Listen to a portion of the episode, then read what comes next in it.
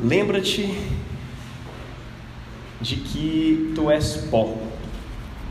Esse é o tema do nosso sermão de hoje, né? Eu queria ler o versículo bíblico onde ele se encontra, né? lá em Gênesis 2, 19. No suor do teu rosto comerás o seu pão, até que voltes à terra, pois dela você foi formado. Porque você é pó, e ao pó voltará. Lembra-te de que és pó. Vitor estava lendo aqui agora. Não ajunteis tesouro na terra, onde a traça e a ferrugem corroem, os ladrões escavam e roubam. Ou seja, não ajunteis tesouro na terra, no pó, naquilo que é pó, naquilo que é passageiro. Parece a princípio uma contradição. Você é pó. Deus está te lembrando que você é pó, mas ao mesmo tempo está falando para você não juntar tesouro aqui, mas a juntar tesouro no céu, que não é passageiro, mas sim que é eterno. Nós vamos conversar um pouco sobre isso. Mas, a princípio, a palavra que Deus te disse, eu queria que você deixasse ela entrar no profundo, no mais íntimo do seu coração. Deus quer te lembrar hoje: lembra-te de que és pó, e ao pó voltarás. Não és eterno, você não é eterno, você não é Deus, você é uma tragédia, é o selo da criação, é a imagem de Deus, dotado de tantos dons incríveis, mas caído. E é isso que faz você uma bela queda, né? uma grande queda, não é uma pequena queda. Essa semana eu tive uma péssima lembrança de que eu sou pó. Nós fomos para um retiro da Trindade semana passada, a princípio só para eu trazer uma mensagem, mas aí de repente o pessoal falou: Cara, vocês podem participar de tudo que vai ter aqui. Falou: oh, Que bênção!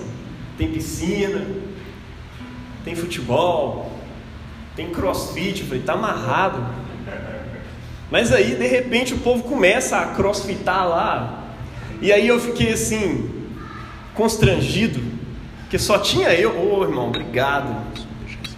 Só tinha eu sem fazer, e o reverendo Eiden, vale lembrar aqui. E lá olhando, e a gente resolve carregar neném bem nessa hora, e o pessoal vai, ah, vem pra cá. Aí nossas esposas para ajudar, não, vai lá que a gente fica com os bebês aqui, tudo certo. E aí a gente foi. O reverendo Eiden fez alguns exercícios e disse assim: Ah, cara, tô aguentando mais não. Aí ele deu uma folga, parou, depois voltou de novo. Já o, o Heavy aqui, sabe o que, que eu fiz? Eu não posso mostrar que eu sou fraco. E aí eu fui fazendo todos os exercícios. Talvez de um modo bem desengonçado, mas eu fiz todos. Até aquele da corda que você fica. Ah, rapaz. E eu cansado, falei, não. A Priscila foi fazer um antes e um depois. Eu falei, não, eu vou fazer questão de aparecer lá com a cara boa no finalzinho, sabe? Aí fiz. E o pessoal olhando para mim, eu lá com a cara boa. E fui pro outro. Cara, tem um que você fica pulando, depois faz flexão, levanta de novo e pula de novo. Eu falei, que isso, mano? Tô dando conta. Amarra um elástico nas costas, sai correndo. Não é melhor deixar correr sem aquele elástico, mas tudo bem. Aí eu fiquei. Mandei ver, cara. E assim. O resultado no dia seguinte foi catastrófico. Porque eu não estava. Eu estava sentindo músculo que eu achava que, que eu nem sabia que existia no meu corpo. E eu não estava conseguindo andar, não estava conseguindo ficar de pé. E eu acho que isso é uma, um belo exemplo é, disso que Deus está dizendo aqui para a gente. Lembra-te de que você é pó. A gente se esquece disso, a gente acha que é eterno, a gente acha que, que não se cansa, a gente acha que vai aguentar fazer tudo, a gente vive como se a gente nunca fosse morrer, a gente age ali. E por mais que a gente tente mostrar uma aparência para as pessoas, a nossa existência, meu irmão, não vai dar conta disso no dia seguinte. Por enquanto, você está mostrando uma aparência. Mas uma hora a verdade vai aparecer. A minha apareceu imediatamente no dia seguinte. E apareceu de um jeito assim, né? Porque todo mundo lá pegou, começou um surto de gastroenterite. Quem não sabe, vômito e diarreia geral. Aí você é pastor, você está na frente, todo mundo, ninguém pensa, pô, pastor. Imagina um pastor no quarto orando, não um, um diarreia, sabe? Não vomitando. Você imagina o pastor. E aquilo foi mostrando para a gente que a gente era humano. Os pastores tudo pegou.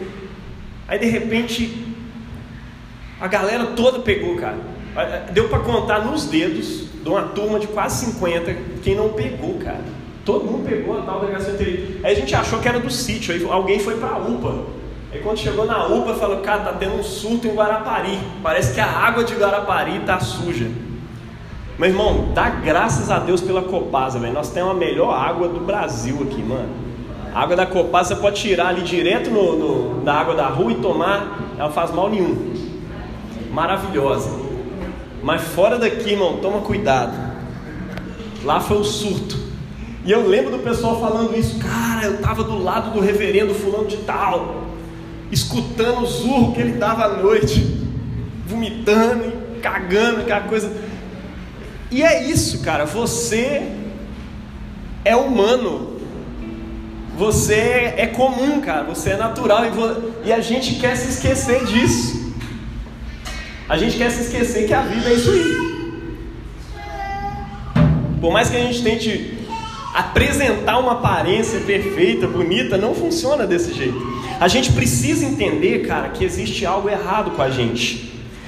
E essa é a nossa situação existencial na vida. Por mais que você tente demonstrar outra coisa, essa é a nossa situação. Né?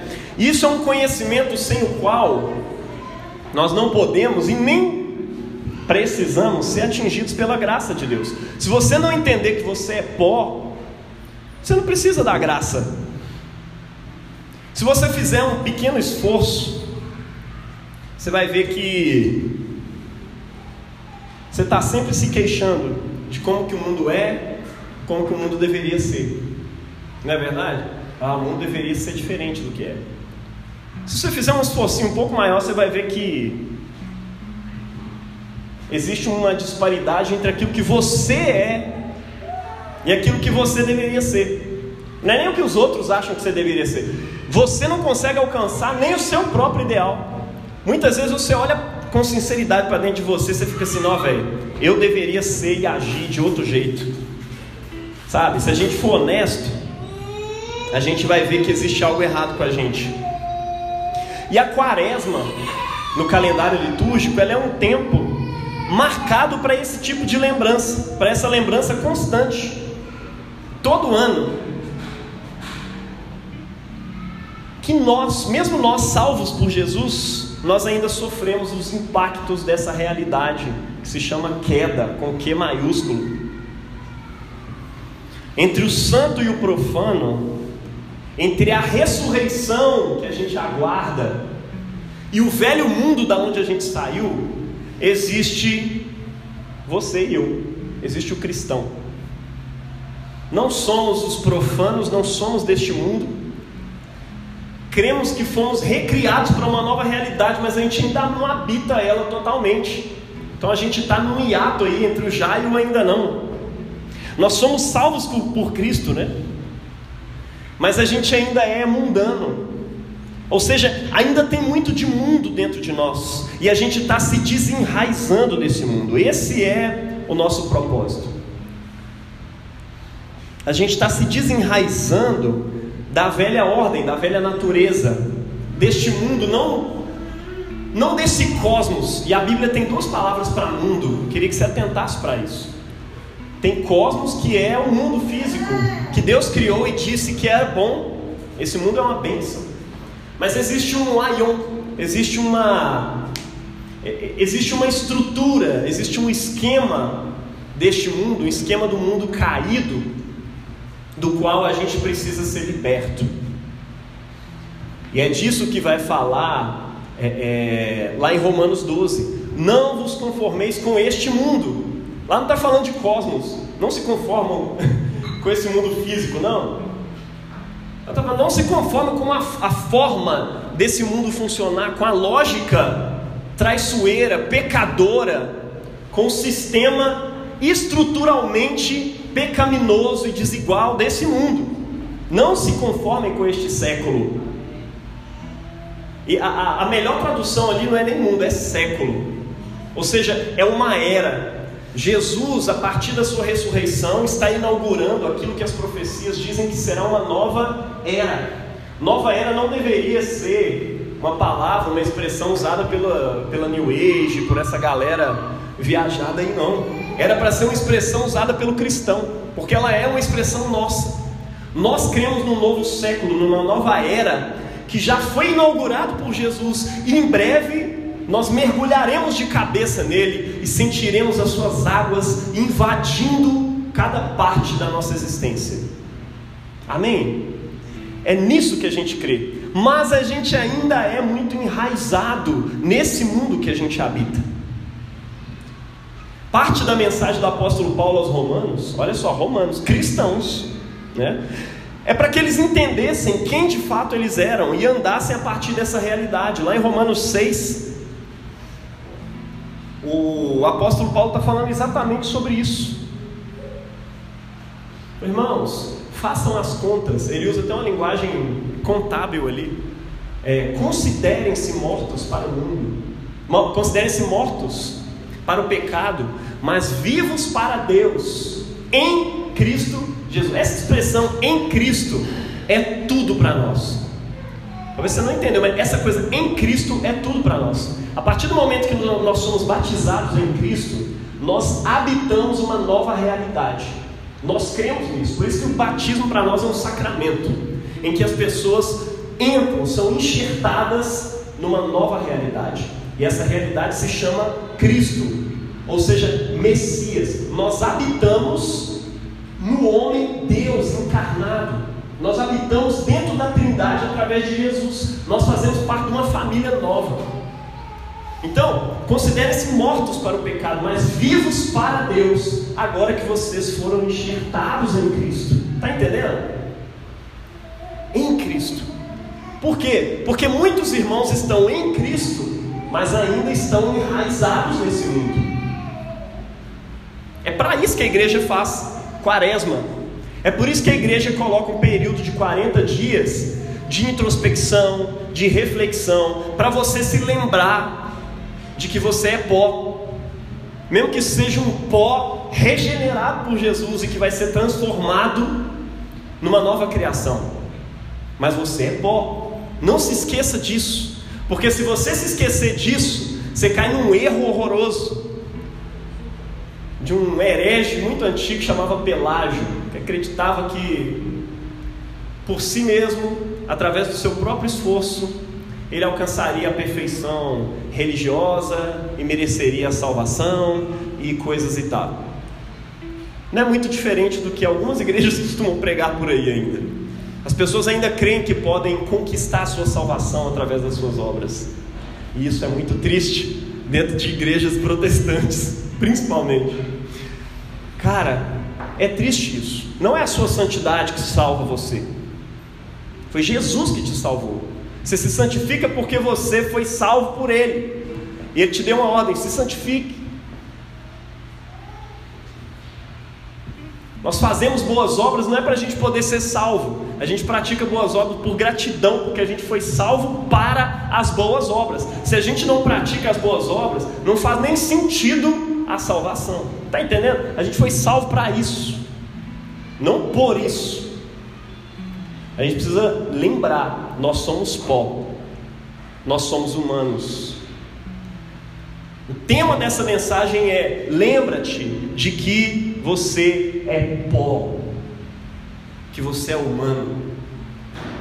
Sim, eu sou humano, mas eu sou usado por Deus. Sim, é humano usado por Deus. É um pó usado por Deus. Mas se você se esquece de que é pó, de repente você acha que é maior do que Deus, que você é semelhante ao Altíssimo. O Evangelho, meu irmão, ele não é uma mensagem inicial. A gente fica assim, não, para que, que eu vou fazer isso na quaresma? Jesus já me salvou. Não, olha, o Evangelho não é uma mensagem inicial que você ouve e aí depois você parte para outras coisas melhores, né? É, é, a gente encara a nossa pecaminosidade, aceita Jesus e aí a gente segue para outras coisas. Não, o Evangelho ele precisa ser pregado ao nosso coração todos os dias. Essa mensagem da cruz, da nossa dependência, de que nós somos pó e carecemos da graça de Deus, precisa ser anunciado para nós todo dia. É por isso que a igreja tem esse período no calendário. Vanessa Belmonte ela usa um exemplo que eu gosto muito. Não sei se vocês assistiram aquele filme Divertidamente. É, não, né? Ah, já, tem alguns irmãos que já viram. Divertidamente. A, a, cabeça da menina, né? A mente dela tem várias, tem, é, várias emoções ali. E elas entram em conflito. Aí tem hora que uma assume o controle, outra assume e tudo mais. E assim, é interessante porque, Irimara, nós precisamos de todas elas. Todas elas. Elas são importantes. E no calendário cristão, o calendário nos coloca diante de, de experiências, o calendário cristão nos coloca diante de emoções que a gente precisa viver, experiências que a gente precisa viver enquanto igreja, que não são somente de alegria, como a da Páscoa. Precisa existir para a nossa saúde espiritual, precisa existir um momento de tristeza, de entristecimento, de arrependimento também. O livro de Tiago é pesado quando fala sobre isso, né? Humilhai-vos, convertam-se vosso riso em pranto e a vossa alegria em tristeza. Humilhai-vos diante das mãos de Deus e Ele vos exaltará. Está entendendo? Isso tudo é importante. Por isso que a igreja vive esse período, se preparando para Páscoa, que é a festa mais importante do ano. Tá? É por isso que a gente reserva esse tempo. É um tempo penitencial para nós. E se você não se lembra de que você é pó, que você é humano, que você é caído, que você é finito, a gente não pode ver também o poder gracioso de Deus que se aperfeiçoa exatamente aonde? Na fraqueza. Lembra-te de que és pó. É também dizer lembra-te de que és fraco. Porque é exatamente sobre o fraco que ele é forte. Se a gente não reconhece a nossa morte, não existe nem possibilidade, né? Não há o que ser ressuscitado na Páscoa.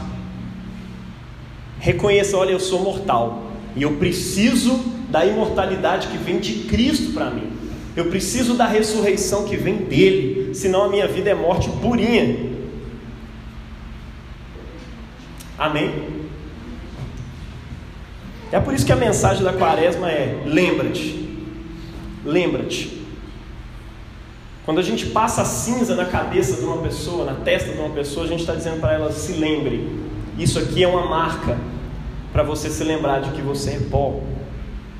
Essa mensagem ela precisa cair na terra dos nossos corações carnais, vaidosos, soberbos e a gente vive tentando anestesiar essa realidade, a gente foge da realidade que a gente é pó.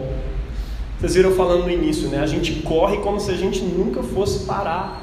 A gente vive como se a gente nunca fosse morrer. A gente anestesia o fato de que nós somos pó todos os dias.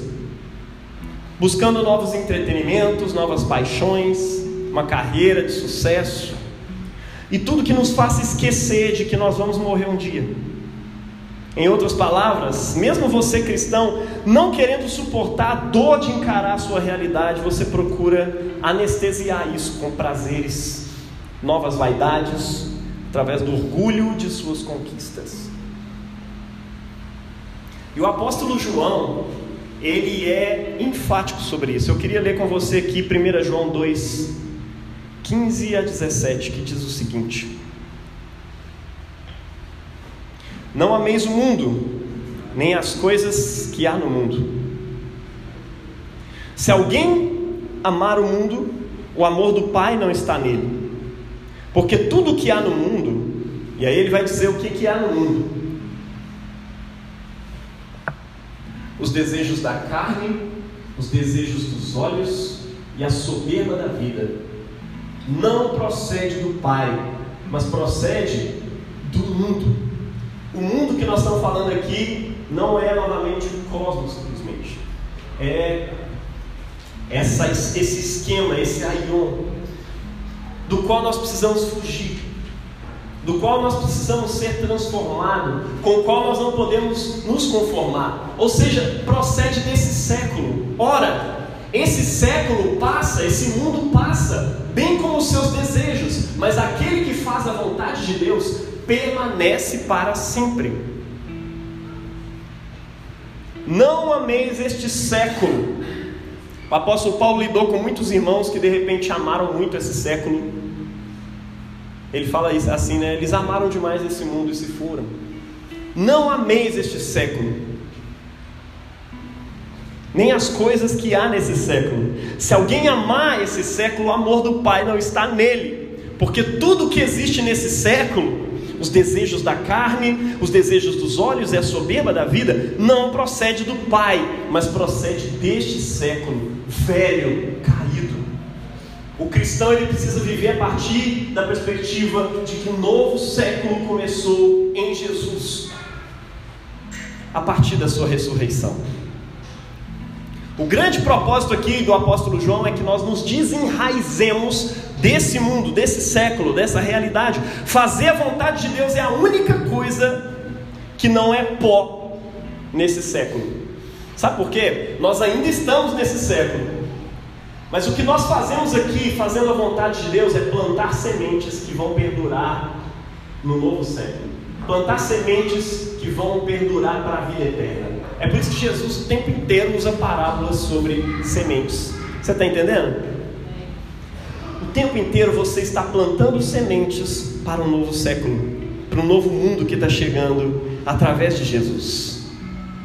É por isso que o grande objetivo da ressurreição nossa em Cristo Jesus, de acordo com Efésios capítulo 2, lá está falando que nós somos feitura dele, nós somos a, a palavra grega usada ali é poema.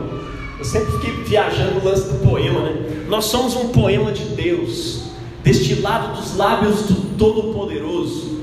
Somos feitura dele, criados em Cristo Jesus para as boas obras, as quais Deus preparou de antemão para que andássemos nelas. Veja, o grande objetivo da sua recriação em Jesus são as boas obras é praticar a vontade de Deus. E quando você pratica a vontade de Deus, isso é semente que vai perdurar no novo mundo, no novo século, nessa nova era. O povo de Jesus entende que nasceu de Deus e que a sua natureza está escondida com Cristo em Deus. E aí o que a gente tem que fazer nesse mundo é: façam, pois, morrer a vossa natureza carnal. Colossenses 3:5. E como que a gente faz isso? O evangelho de hoje vai nos dar as respostas. Como que a gente faz morrer a natureza carnal? Nele nós encontramos três caminhos, três disciplinas espirituais que nós podemos e devemos aplicar em nossas vidas. A tradição cristã costuma chamar essas três coisas de obras quaresmais. Quais são essas três obras quaresmais né, que a gente leu aqui? Doação, jejum e oração. O Vitor estava lendo aqui isso, é, é, Jesus ensinando: olha, quando vocês é, derem esmola, não saiba a sua mão direita o que fez a esquerda. Não fiquem tocando trombeta mostrando para todo mundo. Vocês viram? Quando vocês jejuarem, não fica aí todo descabelado mostrando para todo mundo que você é uma pessoa que jejua. Seu jejuão. Né? Quando vocês estiverem orando, Vão para o seu quarto, fecha a porta. Para de ficar orando em pé na frente de todo mundo para mostrar que você é uma pessoa de oração. E nós vamos ver o porquê disso. São três disciplinas que a igreja, a tradição cristã, nos propõe como as três obras da quaresma. Três disciplinas quaresmais que nos ajudam a fazer morrer a nossa natureza carnal. Isso nos ajuda de fato. Disciplinas espirituais, cara, é um assunto é um, é um tema transversal dessa igreja. A gente vai sempre falar sobre disciplinas espirituais. Por quê? Porque nós somos formados, nós somos seres litúrgicos, somos formados por hábitos. E os hábitos governam o nosso dia a dia. E se a gente não for intencional na decisão do que a gente vai fazer, meu irmão, outras pessoas, outras instituições vão determinar a sua rotina. Nós precisamos definir essas rotinas. E é, o tempo inteiro a Bíblia tem para nós disciplinas. Por que, por que disciplina? Porque é coisa que a gente tem que se esforçar. Tem que ser disciplinado. É tipo crossfit. Se eu fizesse todo dia, talvez eu não teria morrido no dia seguinte. Né? Mas como eu não tinha o costume, eu tinha que ir aos poucos. Criar um hábito é ir aos poucos. Você precisa fazer isso aos poucos. E essas coisas aqui são disciplinas espirituais. Doação é uma disciplina espiritual. Tem gente que quer virar São Francisco de Assis do dia para a noite, vai lá pegar toda a sua renda, arranca lá do banco e entrega para alguém desconhecido. Não funciona assim. Você vai sofrer algumas coisas aí com isso. Ou talvez não, talvez Deus tenha um propósito nesse rolê aí. Eu acredito que Deus faça coisas assim. Mas tem gente que nunca jejuou na vida e de repente quer praticar a disciplina do jejum. E aí vai fazer igual eu fiz lá no CrossFit. Vai jejuar o dia inteiro. E aí não aguenta mais na nossa, negócio de jejum não é bom não, cara, porque faz mal para a saúde. Faz mal para a saúde porque você não tem o costume de jejuar. Existe um propósito para o qual o jejum existe. Existe um propósito para o qual um dia você vai chegar no nível de jejuar um dia inteiro, 24 horas, 48 horas, 72 horas. Existe jejum assim, cara? Existe. Nós falamos sobre isso aqui ano passado e nós vamos repetir ainda explicando tipos de jejum que você pode fazer nessa quaresma para te ajudar. É uma disciplina espiritual para você. E eles vão de encontro exatamente a esses elementos que o apóstolo João está colocando aí na carta dele, né? A concupiscência da carne, você combate ela com a disciplina espiritual do jejum. A concupiscência dos olhos, que é a vaidade, você vai combater ela com doação. E a soberba da vida, você vai combater ela com oração. Vamos chegar nelas aqui agora. A concupiscência da carne e o jejum. O que é concupiscência da carne? É o desejo. É, eu acho que a, tradução que foi usada aqui é desejo. Eu acho muito melhor desejo do que concupiscência, que é um. É que você fica fazendo um movimento inteiro para poder entender o que, que é, né? Desejo. O que, que é isso? Paixões que ignoram a existência do outro e de Deus. Ignoram o fato de que esse mundo foi criado de que esse mundo tem um Criador a quem a gente deve respeito religioso, moral. A gente se esquece que esse mundo é criado por alguém e a gente destrói esse mundo. A gente esquece de que existe outros como nós e a gente destrói o outro. Como? Buscando o nosso prazer carnal. Isso é o desejo da carne. Nós somos animalescos, né? A gente foge a todo custo da dor desde quando a gente é pequeno, né? Tudo que a gente faz, tudo que um bebê faz, tudo que a Liz faz, é fugir da dor e buscar o prazer ao máximo o tempo inteiro. E aí a gente vai crescendo e a gente precisa aprender a negociar com isso, porque a gente sabe que coisas piores virão se a gente não se a gente não é, é, deixar de rejeitar o prazer em alguns momentos. E aí a gente precisa fazer jogos ali. Só que a gente faz jogos buscando compensações. E Jesus vai lidar exatamente com isso. Nós nos esquecemos de que nós e o mundo temos um Criador, e a gente destrói o outro, destrói o mundo, e justificamos isso diante dos nossos ídolos de sucesso financeiro, família, prazer, conquista. Você já percebeu que quanto mais bonito é o ídolo, pior ele é, e mais fácil dele, se, dele virar um ídolo é? Porque, tipo assim, zona, prazeres sensuais, prazeres sexuais, eles são vergonhosos. É difícil você transformar em uma idolatria, é possível. Mas ele é uma coisa que você bate o olho e fala, cara, isso aqui é pecado. Já viu? Pornografia é uma coisa que, não, isso aqui é um pecado. Mas tem uns ídolos que são revestidos de beleza, dadas por Deus na criação. Por exemplo, a família. A família é um negócio dado por Deus e ele é maravilhoso. Mas tem gente que coloca a família no, no altar e começa a adorar o ideal de família e sacrifica um monte de coisa por esse ideal e de repente o ideal de família está no lugar de Deus. Quanto mais alto o anjo, maior o demônio, diz o C.S. Lewis aí a respeito disso. Quanto mais elevado é o ideal, pior ídolo ele vai ser. Veja, em nome da família, quantas coisas não foram feitas em nosso país recentemente? Em nome da liberdade, em nome da justiça, é só do lado de lá. Em nome da justiça se pratica um monte de coisas erradas, um monte de coisas ruins nesse mundo também. Porque a gente coloca ídolos lá em cima. E a gente quer agradá-los. E eles começam a justificar aquilo que a gente está afim de viver, aquilo que a gente está afim de fazer. O prazer, a conquista, sucesso financeiro, então, meu irmão, sucesso profissional, é um dos ídolos que mais justificam a destruição de lares e de pessoas. Não, eu estou fazendo isso, mas é para ter um sucesso financeiro. Eu estou deixando a minha família, mas é por um bem maior. Será que esse bem é maior mesmo?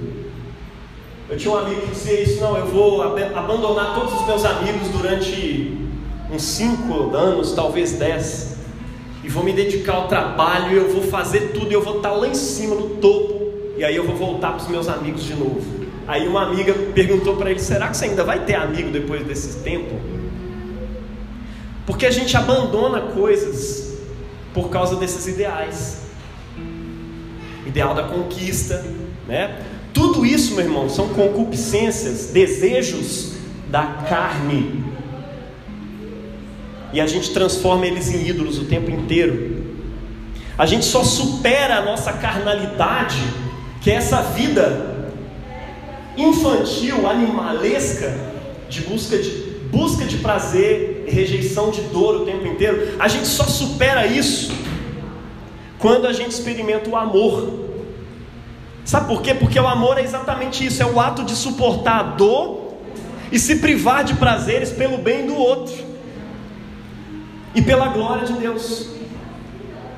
Aí você experimenta amor de verdade, quando você supera essa carnalidade, esse vício constante humano e animalesco que nós temos. O jejum, ele é um instrumento de Deus para lidar com a nossa carne egoísta. O jejum ele é um instrumento para isso. Vocês notaram lá em Isaías 58, versículos de 1 a 12 que, uma, que o, que o Vitor leu aqui, o povo está se queixando das, da ausência dos efeitos positivos do seu jejum. Oh Deus, a gente está jejuando e o Senhor não fez nada. A gente jejuou, jejuou, o Senhor não abençoou. O que está acontecendo? A gente, poxa, o Senhor deve ter visto, a gente passou fome aqui, Senhor. A gente sofreu privação. Alguns de nós desmaiamos, imagina aquele cara, aquele discurso horroroso. E Deus, é muito interessante isso, porque Deus se queixa da ausência. Olha só, eles estão se queixando da ausência da resposta divina. E Deus está se queixando da ausência dos efeitos do jejum na vida deles, né? Porque o jejum não é um fim em si mesmo. No Evangelho de hoje, Jesus está nos convidando a jejuar. Olha só, o, o povo de Israel estava assim: Deus, a gente jejuou, Senhor não fez nada e tal, não sei o que. Então Deus está falando: Você acha que eu gosto disso? Você acha que eu gosto de ver você passar fome? Você acha mesmo que eu gosto de ver você sacrificando ovelhinha? Eu não gosto disso. Isso existe por causa do pecado. Isso existe para poder te lembrar de que você é pó, te lembrar de que existe pessoa passando fome. O jejum que me agrada, aí ele vai falar isso depois, né?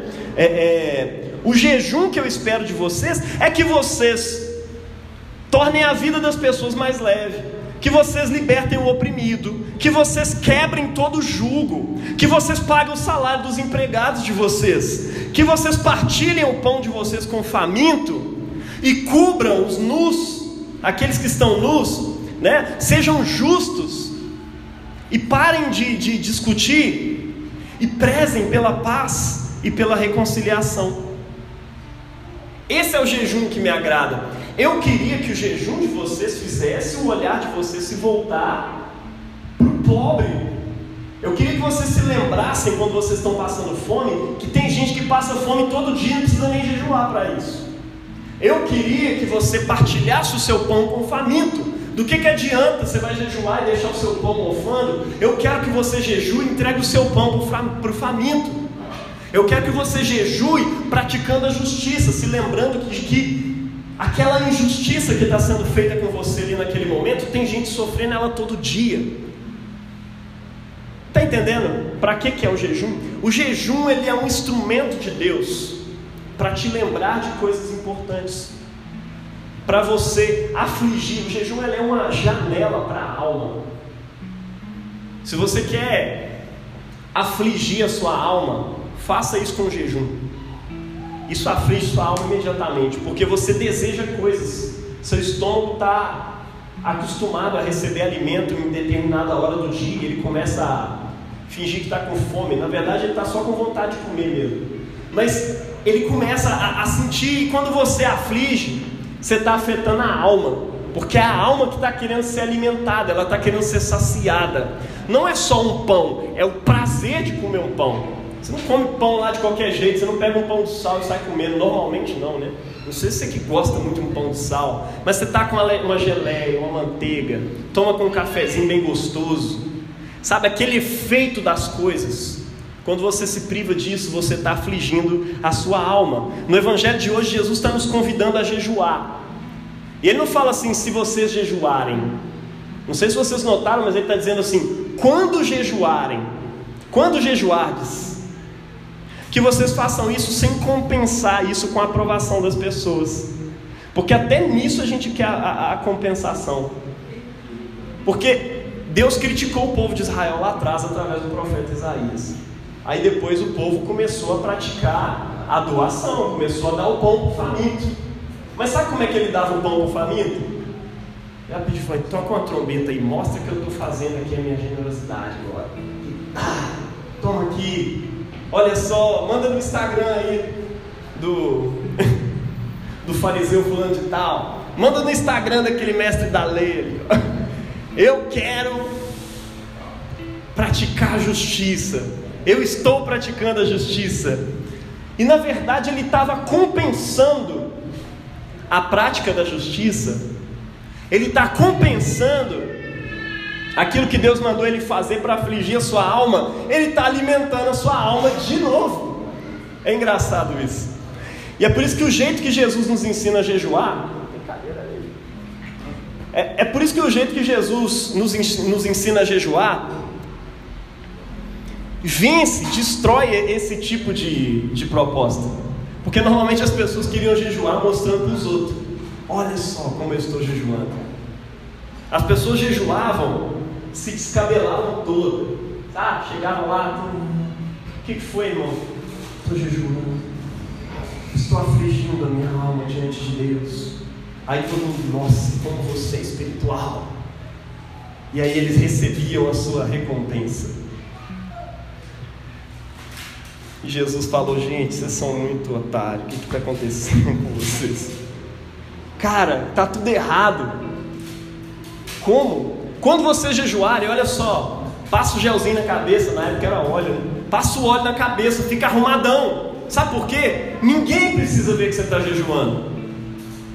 E quando Deus que vem em secreto, né? Se você está jejuando para o Deus que vem em secreto, deixemos que somente Ele possa te recompensar. Está entendendo? Isso é o jejum aceitável a Deus. É para isso que ele existe. Ele existe para um motivo, para um propósito. Não é porque ele foi desvirtuado que a gente para de praticá-lo, não. A gente pratica ele da forma certa. Nós precisamos praticar o jejum. Isso é importante. Isso nos ajuda a afligir a nossa alma e nos preocupar com o pão do faminto, a nos preocupar com o sofrimento do outro e afetar os prazeres da concupiscência, né, do desejo da carne. Amém? Que, que você vai fazer a partir de hoje com isso? A disciplina do jejum é um convite para a gente olhar para fora de nós mesmos. O que, que você vai fazer? Por isso que a estação casa, durante a quaresma, nós estamos propondo aqui dois tipos de jejum, né? Um semanal, eu queria propor, se você quiser, né, eu queria propor aqui obrigatoriamente que você, que você jejue. Separa um dia na sua semana para você jejuar, para você lembrar. Tem vários tipos de jejum que você pode fazer jejum até o meio-dia, falou: Deus, eu vou sacrificar meu café da manhã. E tomar cuidado com o dia anterior, né? que tem gente que não janta e fica janta e café da manhã e fica morrendo de fome, na hora do almoço já está desfalecido já. Mas se quiser, faça assim também. Deus, eu vou sacrificar meu café da manhã para eu me dedicar à oração, à leitura bíblica, para me dedicar a pensar nos outros e a orar pelas pessoas. Tá entendendo? Separa um dia para jejuar essa semana em nome de Jesus. E um jejum assim, quaresmal, um propósito. Normalmente, na, nas nossas igrejas, a gente se abstém de, de bebida alcoólica, né? Quem bebe aí, é, é, se abstém do vinho, da cerveja, da churrasqueira, e vai se dedicar a pensar no outro, porque você precisa lembrar que existe gente que sequer tem condição de fazer um churrasco, de tomar uma cerveja, está entendendo? Você precisa pensar nisso pensar no que sofre. E Deus nos convida a isso. Tem essas duas coisas aí. Tem gente que se abstém de café. Eu vou te falar, mano, o pior jejum que eu fiz na minha vida foi o jejum de café. Porque esse trem gera uma dependência na gente. A gente precisa do café. E eu fiquei uma semana inteira com dor de cabeça. Foi uma benção. Foi um dos tempos mais recompensadores para a minha vida. Então, ó, tem essas duas coisas aqui práticas que você pode fazer a partir de hoje, nesse tempo da quaresma. Amém? Então, ó, desejo da carne, eu combato ele com jejum. Concupiscência dos olhos, nós vamos combater ele com a doação. O que Jesus está chamando ali de esmola, né? Na tradição cristã, a concupiscência dos olhos ela é entendida como desejo desenfreado de apreender tudo, né, por meio do conhecimento e de possuir tudo, os bens, seus olhos, né? Tem gente que chama as pessoas de zoião, ou seu zoiudo, ou seu zoião, porque quer tudo, a gente vê tudo, a gente inveja tudo, a gente deseja essa parada toda, e ela é mais uma anestesia para a nossa situação de pó, e a mensagem de hoje é: lembra-te de que és pó, e ao pó voltarás. Quantas coisas você tem que você nem precisa, velho? Já parou para pensar? Quantos aparelhos eletrônicos?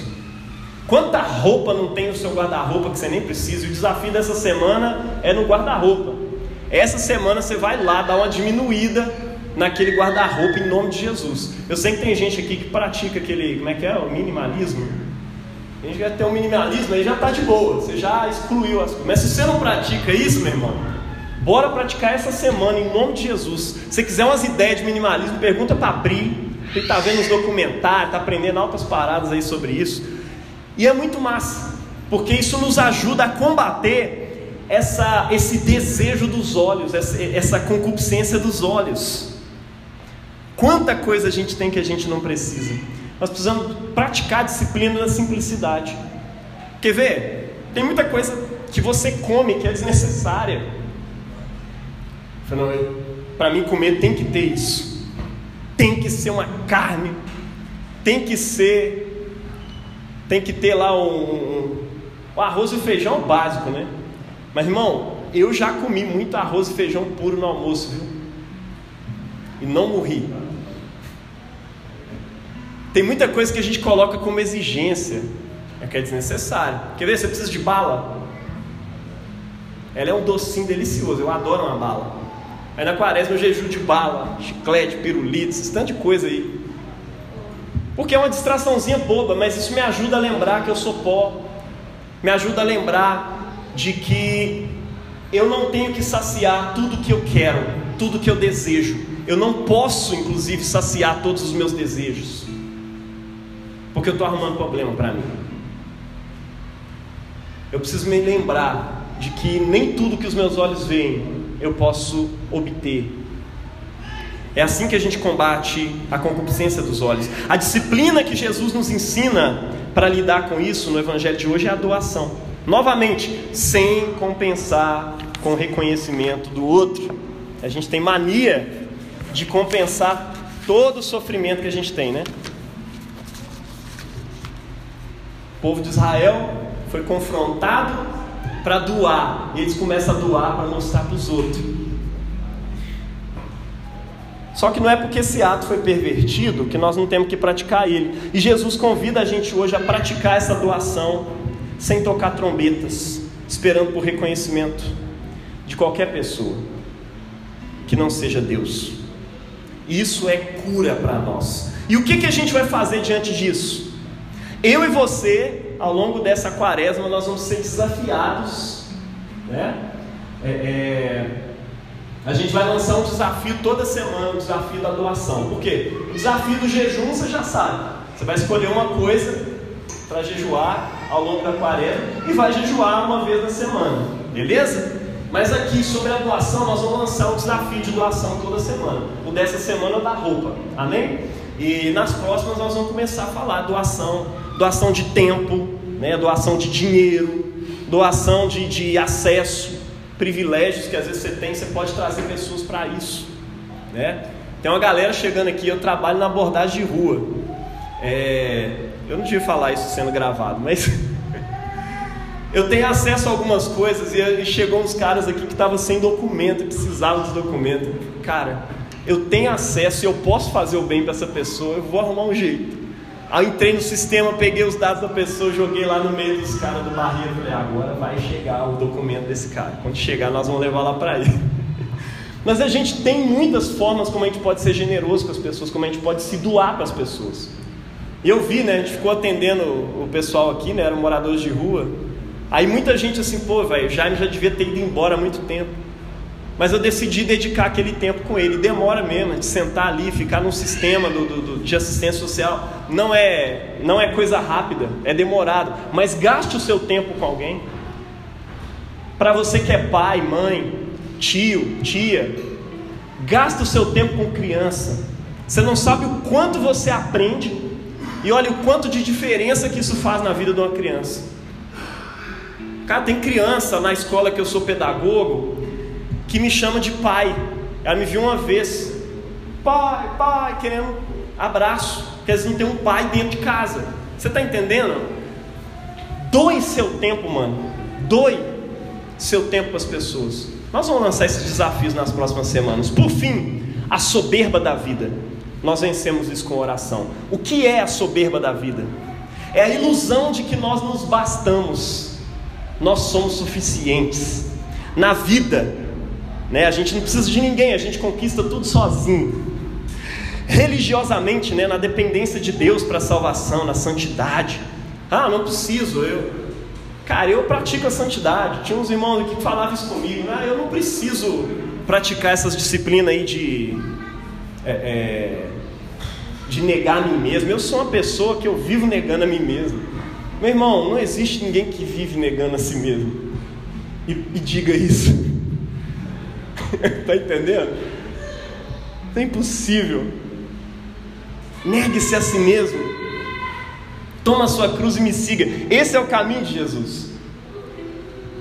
A soberba da vida nos leva a achar que nós nos bastamos religiosamente. A gente não precisa de Deus para nada. Jesus ele não veio para os sãos, mas sim para os doentes. Ele não veio chamar os justos, mas sim os pecadores. Estava no lecionário dessa semana, inclusive. Algumas pessoas gostam de dizer isso, né? Ah, tá vendo? Jesus gostava de andar com gente pecadora, é nós e tal. Sim, Jesus gostava de andar com gente pecadora. Você gosta de andar com Jesus? Esteja preparado para receber o diagnóstico dele, de que você é doente, de que você é pecador. Ele está chamando essa galera que andava com ele de doente e de pecador. E ele veio exatamente para essa galera. E quem não é doente, quem não é pecador? Ué, não precisa de Jesus, né? Isso é bom demais. Então, não precisa. E se você não sabe reconhecer a sua doença crônica chamada pecado, você não precisa de Jesus. E você não pode ser salvo por Jesus, porque você já tem o seu meio de salvação.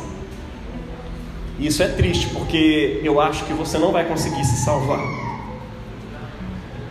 Soberba se cura com humildade. O evangelho de hoje ele nos convida à oração. E novamente, sem mostrar para todo mundo que você está orando.